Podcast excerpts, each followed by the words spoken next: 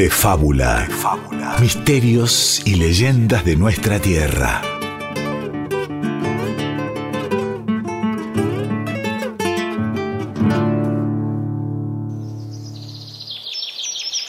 Hace mucho, mucho tiempo, bajo las frondosas copas de un bosque patagónico, caminaba Cuyen. Llevaba su arco y su flecha, queriendo cazar algo para la cena. Su familia lo espera hambrienta allá en la tribu, junto al lago. El invierno avanza con su helada furia y la comida escasea cada vez más. Y la falta de comida hizo que el otro invierno, Nehuen, su hijo, su primogénito, corriera al bosque tras un animal y no volviera jamás. No voy a perder otro hijo, no, y menos a causa del hambre. Algo voy a cazar. Así que Cuyen se sigue internando en la espesura con sus armas preparadas. Y entonces allí, donde el bosque da paso a la montaña, lo ve.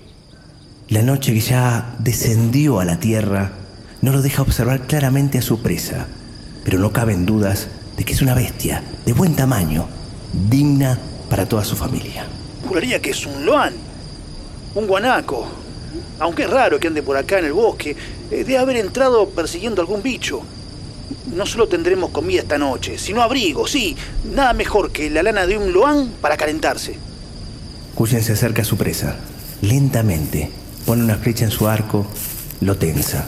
Pero una rama traicionera que se quiebra bajo sus pies alerta al animal, que huye montaña arriba.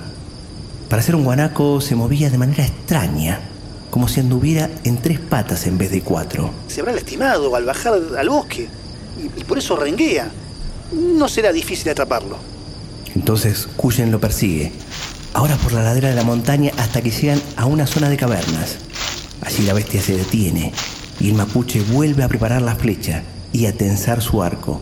Es el momento. El animal no tiene escapatoria. Además, ya fuera del bosque, bajo la luz de la luna llena, lo puede ver mejor. No, no, no, no es un guanaco. ¿Pero qué es? Cuyen nota que aquel ser se ha detenido justo en la boca de una de las cavernas.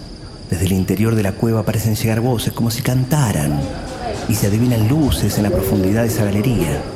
En ese momento una de las luces se acerca y sale de la caverna. Es un hombre.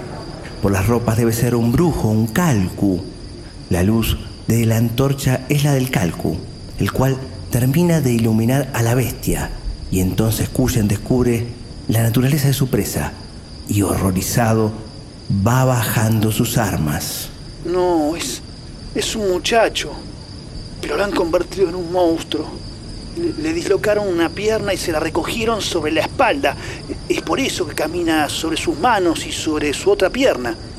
También le torcieron los pies hasta dejarlos al revés. Pero a pesar de las deformidades, Cuyen logra ver su rostro. Y el de Cuyen se llena de espanto y dolor. ¡No! ¡Es. es mi hijo perdido! ¡Oh, malditos brujos! Han convertido a mi Nehuen en un ibunche.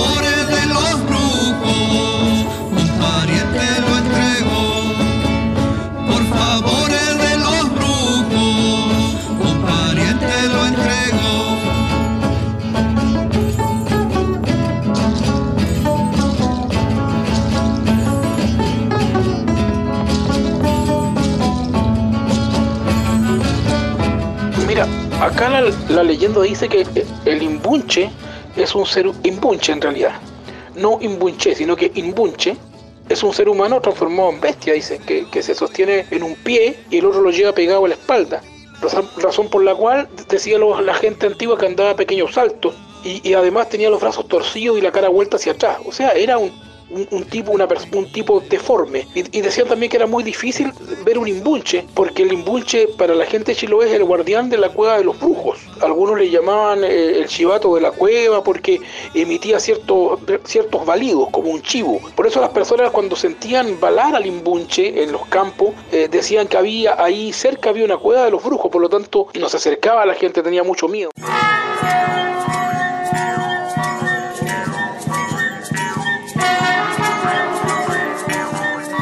Nos acompaña de fondo música instrumental mapuche creada por el chileno Cecil González, utilizando instrumentos ancestrales mapuches. Se llama Araucanía Trabún el tema y lleva justamente el nombre de la región de los araucanos y la palabra Trabún que es unión en mapuzungún o mapudungum, el idioma de los mapuches y de la unión entre chilenos y argentinos, en realidad entre mapuches de un lado de la cordillera y del otro, y los que se denominan de alguna manera los de Chiloé, que es los huiliches, los mapuches del sur, y los mapuches de este lado de la cordillera, vamos a estar un poco hablando del mito de hoy, ¿no? lo que refiere al mito de hoy. Por eso escuchamos también al conjunto de música mapuche huiliche, huiliche decíamos que era mapuches del sur, que se llama Huechemapu, que significa el nuevo canto de la tierra, es el nombre del grupo, con su tema Imbunche sobre el mítico ser, este ser deforme, custodio de los calcu, de los brujos, como dice la canción, y como nos contaba también, tras la misma, el historiador chileno Felipe Montiel Vera, que es director del Museo Municipal de Castro. Castro es una localidad de Chiloé. Pero para seguir hablando sobre este ser, eh, que Mapuzungún tiene, ¿no? Este, dicen que es persona deforme, ¿no? Decíamos recién. Estamos como siempre con el escritor y especialista Guillermo Barrantes y quien les habla, Diego Ruiz Díaz. Bueno, este personaje que circula de un lado y del otro de la cordillera cumple, parece tener una función, cumple una función y tiene un origen determinado. Exacto. ¿Cómo te va, Diego? ¿Qué tal? Sí, la función vendría a ser como la de un este, cerbero, ¿no? Como el can cerbero, que es el, el, portero del infierno. Acá tenemos al imbunche como, como el portero de estas cavernas, donde los, los brujos, los calcus, ¿no? Para los mapuches, eh, se juntan, se reúnen y hacen, y hacen sus brujerías, ¿no? Eh, pero bueno, hay todo, según la tradición, según este, la leyenda, hay todo un, ritual eh, que se sigue para convertir a este, un ser humano en un imbunche que tendría dos orígenes. Uno sería, como lo tratamos de reflejar en el relato, esto de que es un niño primogénito que raptan los mismos calcus a una familia, ¿no? Em, y a veces se dice que, que no, que es este, eh, eh, entre la unión de un calco y una bruja nacería el hijo ideal para convertirlo en imbunche. Que bueno, la conversión, ¿no? ¿Cómo es? Eh, y como te decía recién, es muy específica. se dice que se le toma la, pierna izquierda ¿no? a, este, a este muchacho que puede ser raptado o puede ser el hijo de, de dos brujos, em, y se la dobla de, una, de forma tal que se la coloca sobre la espalda, ¿no? solamente dejando la pierna derecha para caminar y los dos brazos. Por eso que caminaría así, como en tres patas, ¿no? Claro, repta o camina muy, muy extraño como una bestia extraña, ¿sí?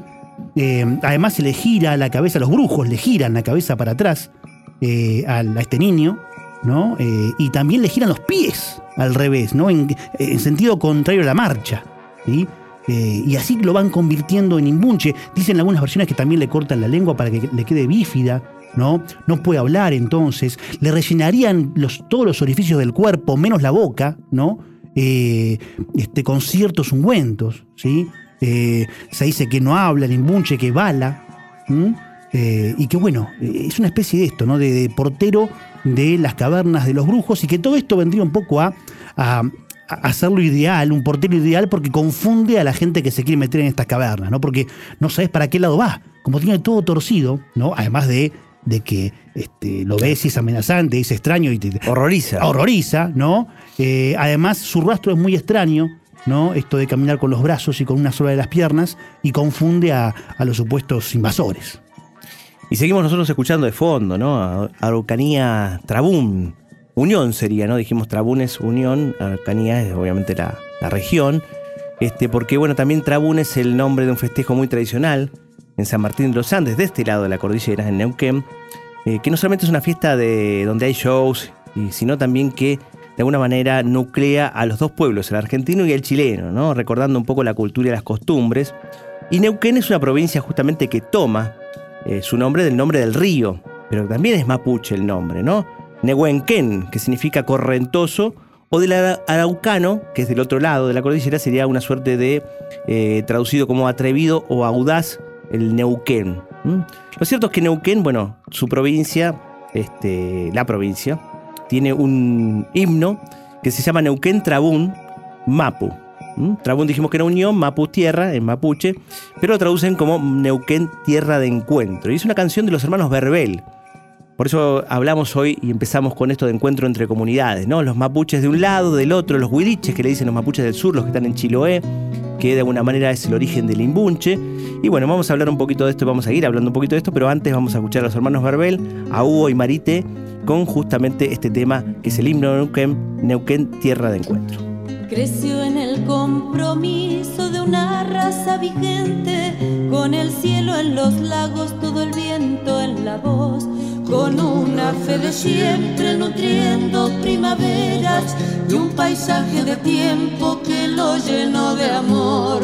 Se bautizó en la gloria del agua cantarina, venida de la nieve, divino manantial, y en la pehueña madre nació su flor extraña, que al soñar lejanía se echó la vida andar.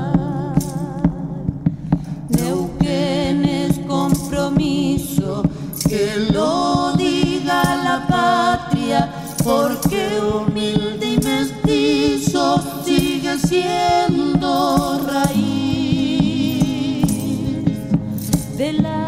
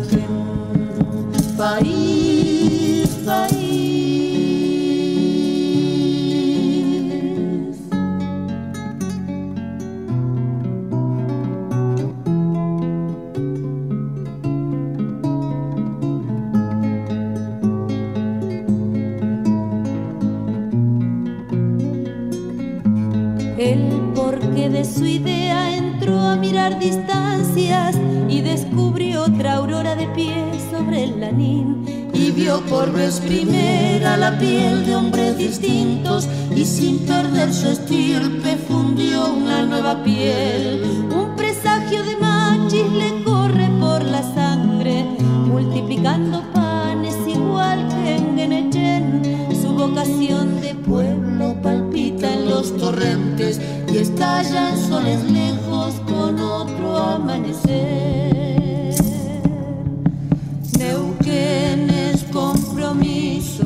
que lo diga la patria, porque humilde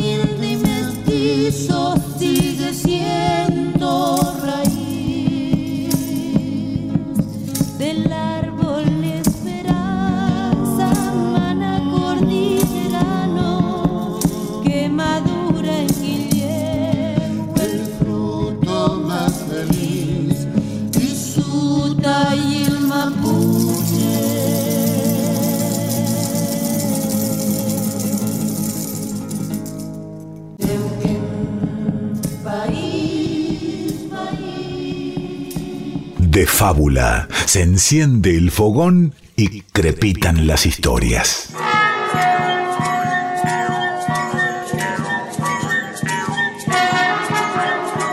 Y escuchábamos a la gente de Plaza Wink, los hermanos Verbel, Hugo y Marité, con el himno de Neuquén, Neuquén Trabún Mapu, que significa Neuquén Tierra del Encuentro. ¿Qué dice al final ¿no? de este himno? Le corre por la sangre, multiplicando panes igual que Neguechen, su vocación de pueblo palpita en los torrentes y estalla en soles, lejos con otro amanecer. Bueno, justamente la letra de Osvaldo Arabarco y Hugo Marcelo Berbel, Chelito, y la música compuesta por este último, por Marcelo Berbel, este, habla de esto, ¿no? De la mitología, de las machis, ¿no? De la historia un poco del pueblo mapuche y nombra a este dios que ya hemos nombrado otras oportunidades. que es- exactamente, Exacto, exacto. ¿no? Que es el dios de mapuches. Claro, ya eh, invitado cuando hemos este, eh, corrido, ¿no? Este, recorrido algunas, algunas eh, leyendas de la Patagonia.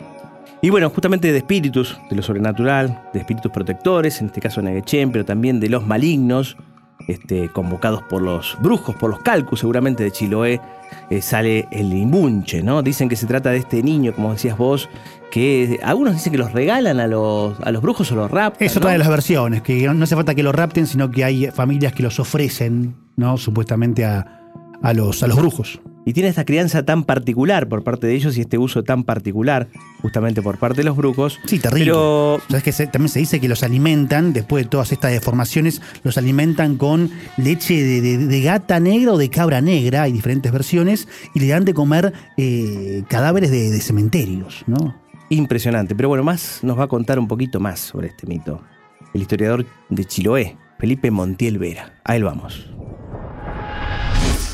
La leyenda eh, cuenta también que es el portero, dice el portero, el portero de la cueva de los brujos, el que cuida la cueva de los brujos y, e impide que la gente limpia, la gente que no es brujo pueda acercarse siquiera a una cueva donde practican cierto sus artes mágicas los brujos de Chiloé, que para tu conocimiento también, ¿cierto? En Chiloé el año 1880 eh, hubo un proceso judicial contra los brujos de Chiloé. Hablar de los brujos es hablar de un proceso judicial que hubo en Chiloé, eh, donde se descubrió lo que se denominaba la recta provincia, que era una organización de brujos eh, en todo Chiloé que, que existía en esa época y que, y bueno, provocó va- varios problemas, de tal modo, cierto, que el intendente de la época, Martiniano Rodríguez, ordenó su captura de algunos de ellos, digamos, ¿no? acusándolo de, de una serie de crímenes y de situaciones bien eh, reñidas con la ley. En fin, el proceso terminó con un par de detenidos, después fueron absueltos definitivamente, pero allí está, es parte también de nuestra historia, ¿no? O sea, donde la leyenda de alguna manera se va cruzando con la realidad.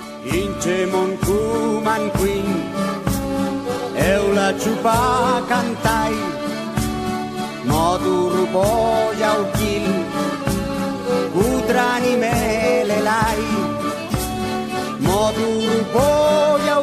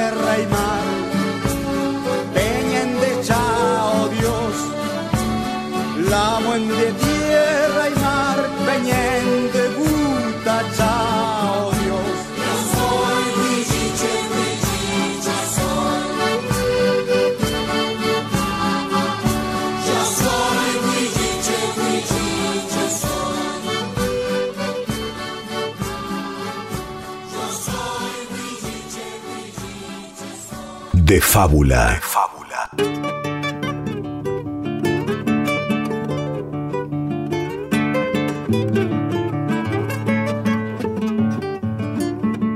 Y escuchamos recién al conjunto Chilote, Yauquil de Quellón. Quellón es un puerto de Chiloé, que está a la altura de Trevelin, ¿no? De este lado de la cordillera sería más o menos a esa altura de, de Chubut, ¿no?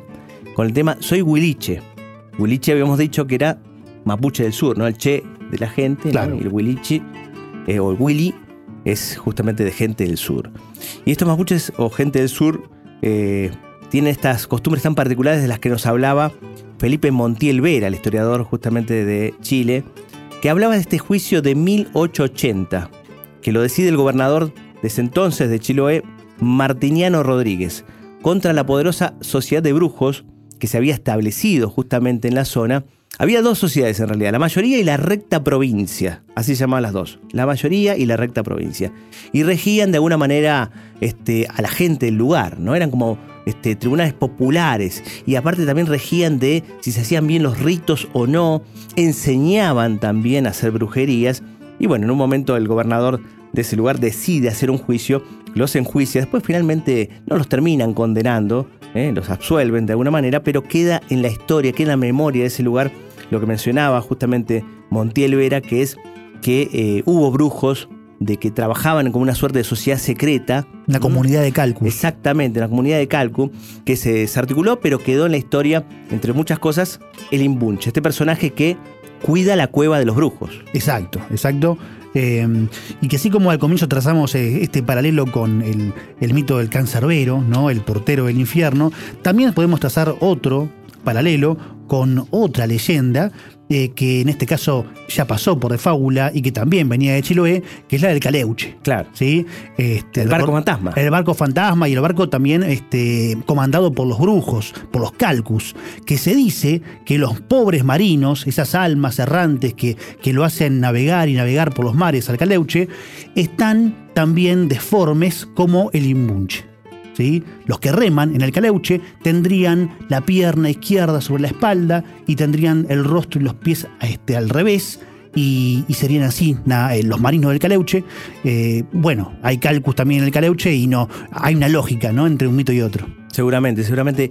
Y mirá si no han cruzado la cordillera, tanto el Caleuche, como mencionamos antes, como el Imbunche, ¿no? Este, originadas esas dos leyendas en los huiliches, en los mapuches del sur, en la gente del sur, que forma parte de varias recopilaciones en la Patagonia Argentina, entre ellas la que hizo eh, la gente de Plus Ultra en los 70, y Graciela Cross, poeta, narradora, con enorme trayectoria, con más de 15 libros, antología publicada en España, numerosos premios, entre ellos una novela premiada por la Secretaría de Cultura de la Nación, escribió justamente en los 70 un cuento en esa antología que pidió el gobierno de Río Negro que se llama El Imbunche que quería ser malo.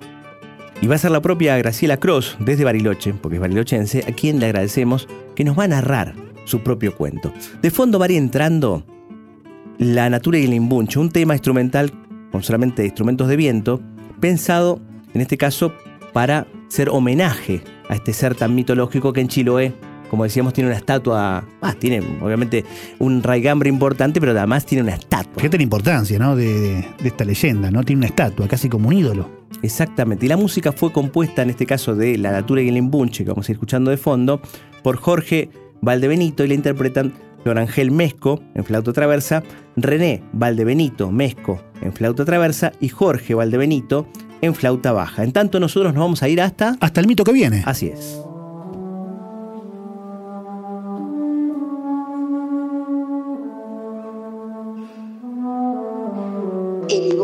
Que quería ser malo. Un cuento de Graciela Cross. Era una hermosa mañana. Rapidita, la liebre mordisqueaba tréboles tiernos y húmedos. Estaba aburrida. Ya había dado dos o tres vueltas buscando a sus amigos, pero ninguno de ellos aparecía. ¿Dónde estarían? De pronto oyó una voz desconocida que la llamaba. Se dio vuelta y se encontró con un hombrecito vestido de rojo que llevaba un bonito sombrero. Yo sé dónde está tu amigo con la roja. Ah, sí. ¿Y tú quién eres? Mi nombre es Milche y soy un ibunche, respondió muy serio el hombrecito. ¿Un qué? Bueno, te voy a explicar. Yo soy un enano malo, pero muy malo.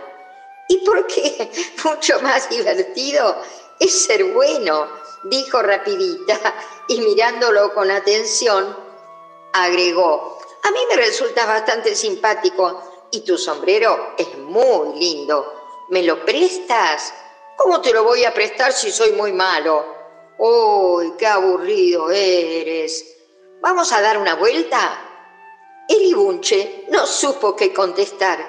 A él le habían dicho que tenía que ser malísimo y asustar a todo el mundo. Pero con esta liebre no sabía qué hacer. Ella parecía tan tranquila. Decidió seguirle la corriente para ver qué pasaba. Está bien, ¿a dónde vamos? Corramos una carrera hasta el arroyo. A la una, a las dos y a las tres. Los dos salieron a toda velocidad.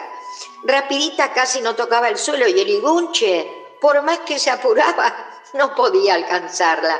Por fin llegaron. Milche, un rato después que la liebre, resoplando y resoplando, ella le hizo compañía muerta de risa. ¿Qué te parece? Corro ligero, ¿no? Ya lo creo que sí. ¡Ah! suspiró el hombrecito. Pero, ¿no estabas buscando a tu amigo el zorro? Cierto, tú me dijiste que sabías dónde estaba. Sí, lo sé, pero como soy malo, no sé si te lo puedo decir. Las carcajadas de Rapidita resonaron por todo el bosque. Malo, malo, malo. ¿No sabes decir otra cosa? No, dijo Milche, y se puso muy triste y le rodó una lágrima por la cara y después otra, otra, otra y otra más, hasta, que todas juntas hicieron un charquito a los pies del libunche. Rapidita lo abrazó muy fuerte pidiéndole que no llorara más. Luego, sentándose en el suelo junto al charquito de lágrimas, le dijo, mírate, mírate bien, quedas tan feo llorando así tan lindo que eres y con ese sombrero tan hermoso que tienes, deberías estar saltando de contento. ¡Qué buena eres! Te diré dónde está Cola Roja. Hoy me mandaron a hacer maldades y él cayó en una trampa que puse. Todavía no había terminado de hablar cuando la liebre ya se alejaba hacia el lugar que le había señalado Milche. El zorrito trataba de soltarse sin resultado cuando llegó su amiga. Hola, cola roja. Y se apuró a liberarlo de la trampa. Este es mi amigo Milche. Y él te hizo caer en la trampa sin saber muy bien por qué. Le han dicho que tiene que ser malo y por eso lo hizo. Mientras se lamía con cuidado las partes más doloridas, Cola Roja estudiaba con cautela al hombrecito. Así que quiere ser malo, le preguntó. Bueno, ahora no sé, estoy confundido, tartamudeó Milche. Hagamos una cosa, intervino rapidita.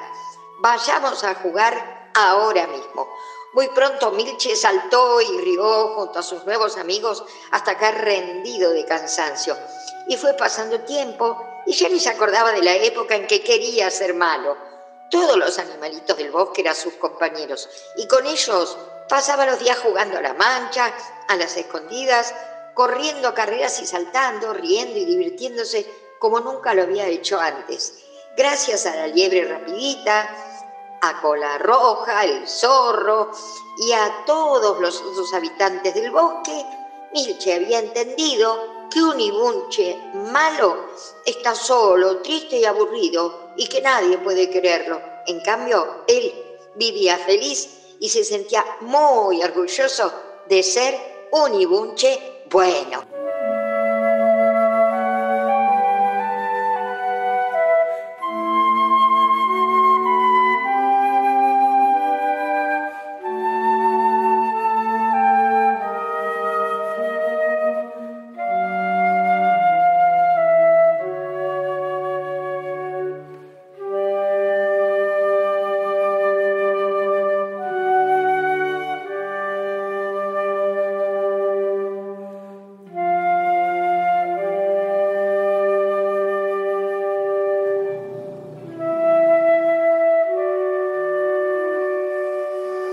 De fábula.